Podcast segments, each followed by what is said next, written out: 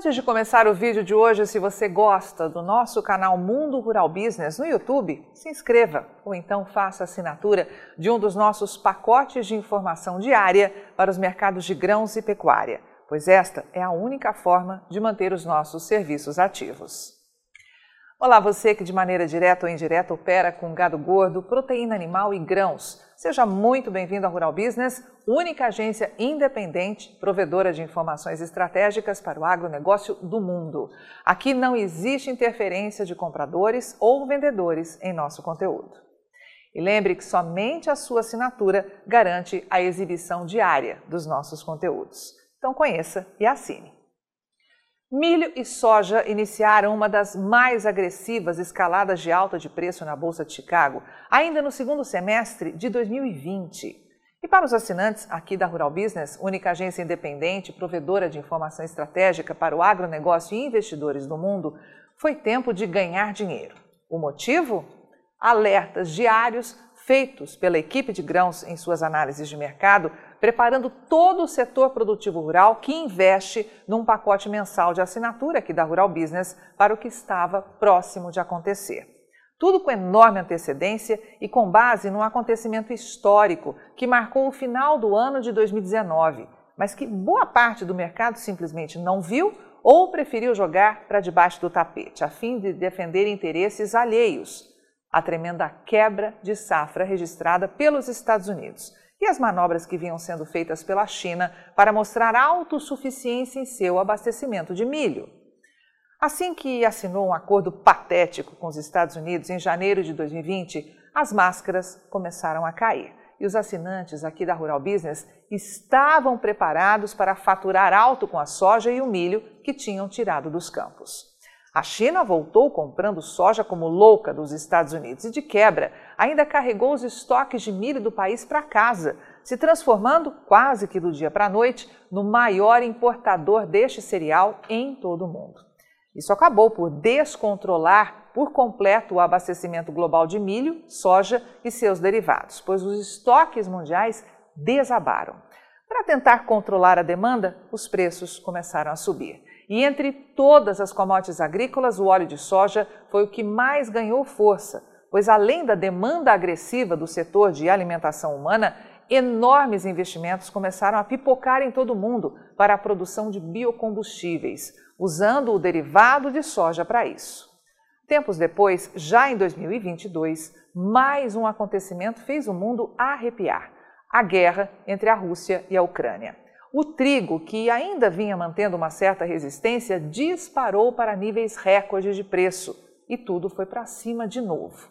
A guerra continua e pouca coisa mudou para o abastecimento mundial, mas ainda assim o mundo tenta ajustar os preços dos alimentos a outros níveis, usando de forma estratégica uma commodity para alavancar a outra. E o melhor exemplo vem justamente do complexo soja onde se vê, lá na Bolsa de Chicago, os investidores fazendo spread entre óleo e farelo para tentar faturar com um e preparar o terreno para faturar com o outro. E no final ganhar dinheiro com os dois mercados.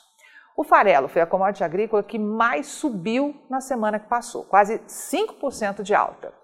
O primeiro contrato negociado pela Bolsa de Chicago, que em 27 de janeiro era cotado a 473 dólares e 50 centes por tonelada curta, encerrou a última sessão do dia 3 de fevereiro valendo R$ 496,50, o que é a maior cotação em 21 dias. Passe os olhos para o lado e veja que desde 13 de janeiro, Chicago não atingiu um valor tão elevado para o farelo de soja. Chegou a testar mínima de 459 dólares e 80 centes no dia 24 de janeiro, o que mostra daí uma tremenda valorização de 8% em apenas 10 dias. Do lado oposto, é possível ver a estratégia dos investidores de inverter as apostas entre óleo e farelo para ganhar dinheiro. E aqui vai um alerta.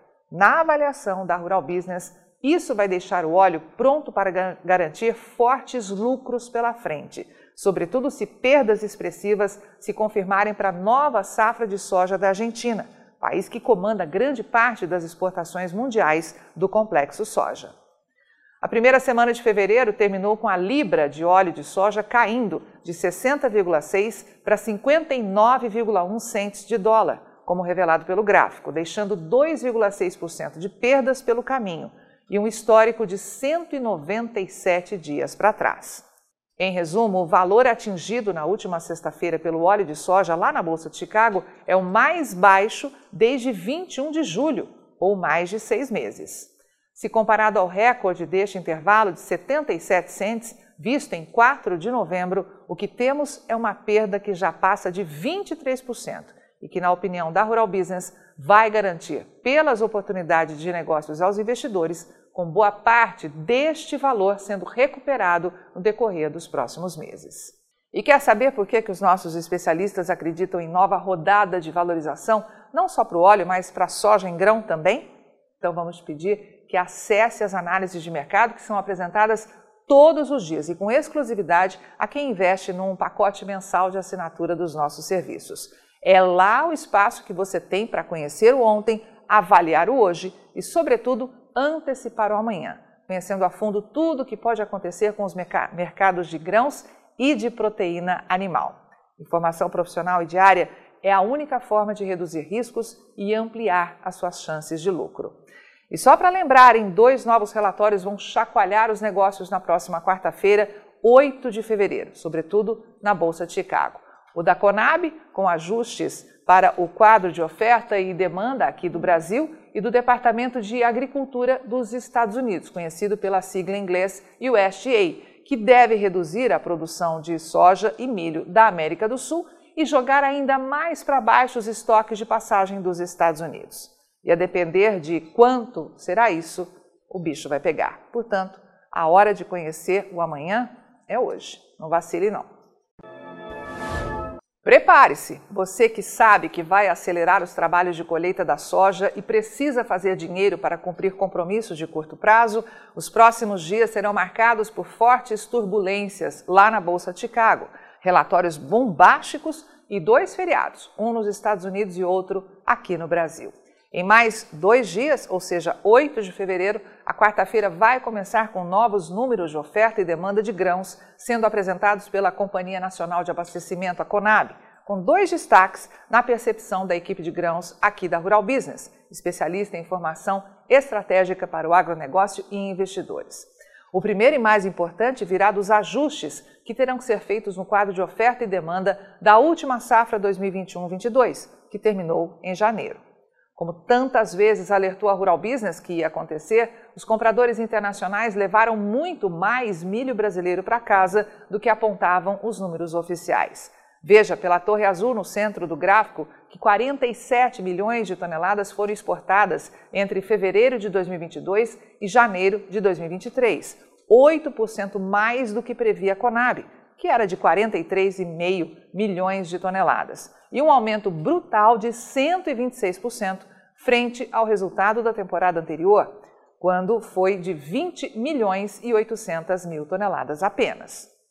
E isso é um problema gravíssimo. Se todo este excedente de 3 milhões e 500 mil toneladas exportado a mais for tirado dos estoques de passagem, a Conab terá que confirmar que o Brasil deu início à nova temporada 2022-23 com apenas 1 milhão e 790 mil toneladas de milho nos armazéns, 66% menos do que era previsto e 77% menos que o visto um ano atrás, quando este volume chegava a 7 milhões e 850 mil toneladas. Resumindo bem essa história, se está chegando só hoje aqui a Rural Business e ainda não sabe, essa realidade confirma a mais grave crise de abastecimento de milho para o Brasil de toda a história ninguém menos que o terceiro maior país consumidor e o segundo maior exportador do planeta. E esta situação toma áreas ainda mais preocupantes quando lembramos que a produção de primeira safra sofrerá perdas expressivas em razão da seca e que cerca de 80% da oferta gigantesca de milho esperada para este ano só terá chance de se tornar real lá no segundo semestre. Quando ainda estivermos assimilando essas novas informações da Conab, virá lá dos Estados Unidos um novo relatório que pode mexer forte com os preços internacionais dos grãos balizados pela Bolsa de Chicago, o de oferta e demanda do Departamento de Agricultura dos Estados Unidos, conhecido pela sigla em inglês USDA. Poucos dias depois começa a folia de carnaval que vai deixar o Brasil quatro dias seguidos sem qualquer movimentação financeira. Já que bancos fecham na sexta-feira, dia 17, e só reabrem na quarta-feira de cinzas, 22 de fevereiro.